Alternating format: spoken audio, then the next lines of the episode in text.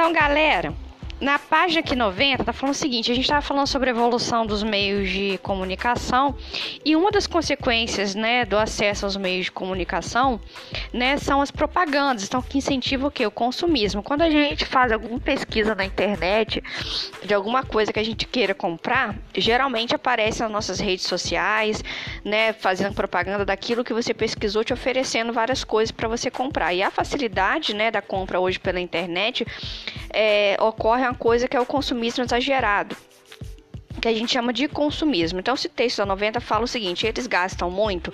São algumas informações da revista Veja que falam uma pesquisa realizada entre jovens de nove países e aponta os jovens brasileiros como os maiores consumistas do mundo. Então vamos lá, ó. São adolescentes, mas pode chamá-los de maquininhas de consumo.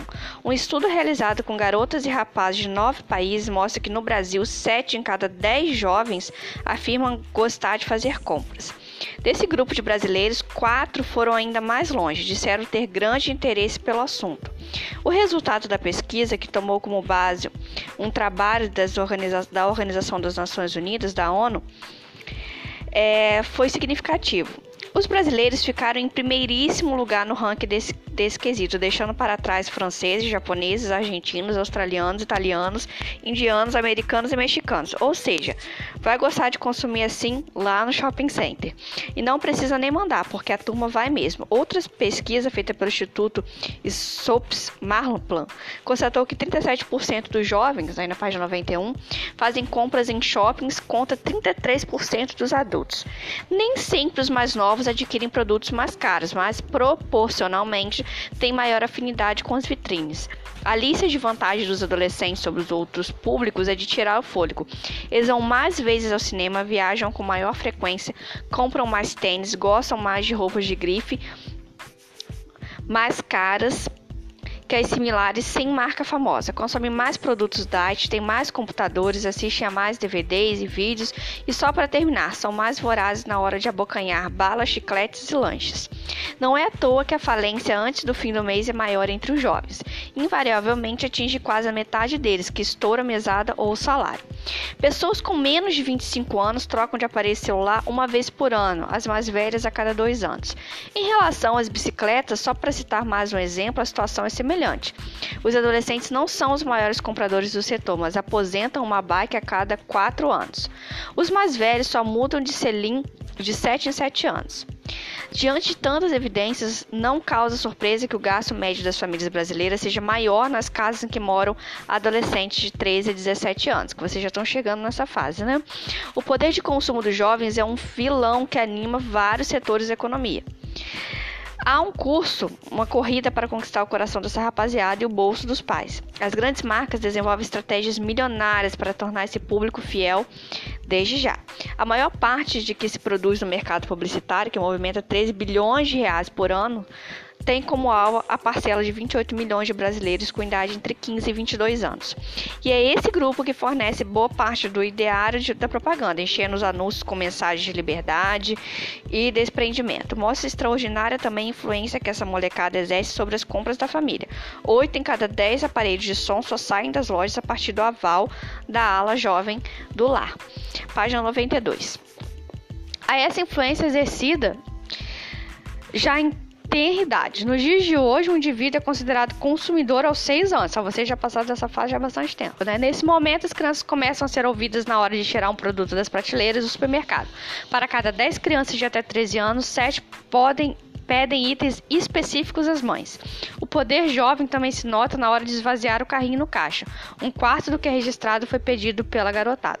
Aí a gente vê, olha só, é, nessa época que vocês estão do Nine Night, essas coisas, você vê como é que essas empresas que fabricam cadernos, essas coisas, começam a lançar caderno com a capa, né, desses cantores que estão na moda agora, e lancheira, e mochila, e coisa, e sobe, né, o preço desses materiais, o que? Visando o lucro a partir de cima dessa camada pré-adolescente adolescente que gosta, né, do caderno, da moda, né, e coisas da moda, roupa que tá usando agora, então isso aí que eles pegam para começar a indústria a exercer o consumismo cada vez mais cedo.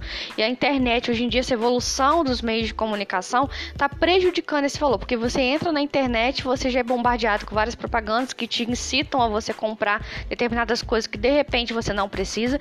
E eu tenho também um problema muito sério com isso, que a gente vê aquilo, você quer comprar, por exemplo, uma loja daqui de Muriaé que exerce o consumismo em nós, é o que? É a Mimos, né? Que tem aquele monte de negócio de papelaria que você olha, ai que coisa linda.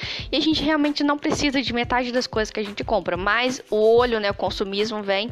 Você abre o Instagram, tá lá, Mimos, a Empório Líder, postando aquele monte de coisa e a gente olha e a gente acaba é, querendo comprar. De repente, se a gente não visse aquilo ali, a gente não ia querer comprar. Então, é isso aí que tá falando no livro, que os meios né, de comunicação estão facilitando que a gente seja consumista cada vez mais cedo. Aí vocês vão responder as questões a seguir no caderno de vocês e também vai fazer parte do homework avaliativo junto com a entrevista da outra parte. Questão 1. Você se considera uma maquininha de consumo? É pessoal, por quê? Eu me considero, tô tentando melhorar bastante, mas eu sou bastante consumista e olhando no Instagram a gente olha aquelas coisas que a gente quer comprar. É, e vocês se consideram consumista ou você geralmente só compra aquilo que você precisa? Né? Eu vejo que vocês gostavam muito de marcar texto, estabilo, essas coisas. Você é controlado ou não? Você chega dentro da Mimos, você surta ou não? Como é que você é? Você vai explicar como que você é, sua relação com o consumo. Se você recebe mesada, se você economiza, se você economiza aquele dinheiro para comprar uma coisa melhor no futuro, você vai gastando tudo. Eu quero que você me explique na questão 1 qual é a sua relação com o consumismo. Questão 2. O que é mais consumida pelos jovens segundo as pesquisas realizadas. Você vai olhar lá no texto que fala o que, que os jovens mais consomem, né, segundo o texto, tá? Você vai reler o texto de novo e responder. Questão 3. Elabore um cartaz alertando crianças e adolescentes sobre o consumo exagerado e os oriente quanto a uma forma consciente de consumir. Aí, nesse caso, como a gente não está em, em, sala de aula, vocês não vão fazer um cartaz, um cartaz, tá? Vocês vão fazer em uma folha ofício, tá? E aqui, minha, eu falei para vocês responderem no caderno, mas não responde no caderno, não. Responde numa folha avulsa, que aí vocês coloquem também um desenho, né, na folha, na folha ofício sobre um cartaz sobre o consumismo, né, alertando as pessoas a não, não exagerarem no consumo. Tá, e vocês coloquem junto com as respostas 1 e 2. Tá joia?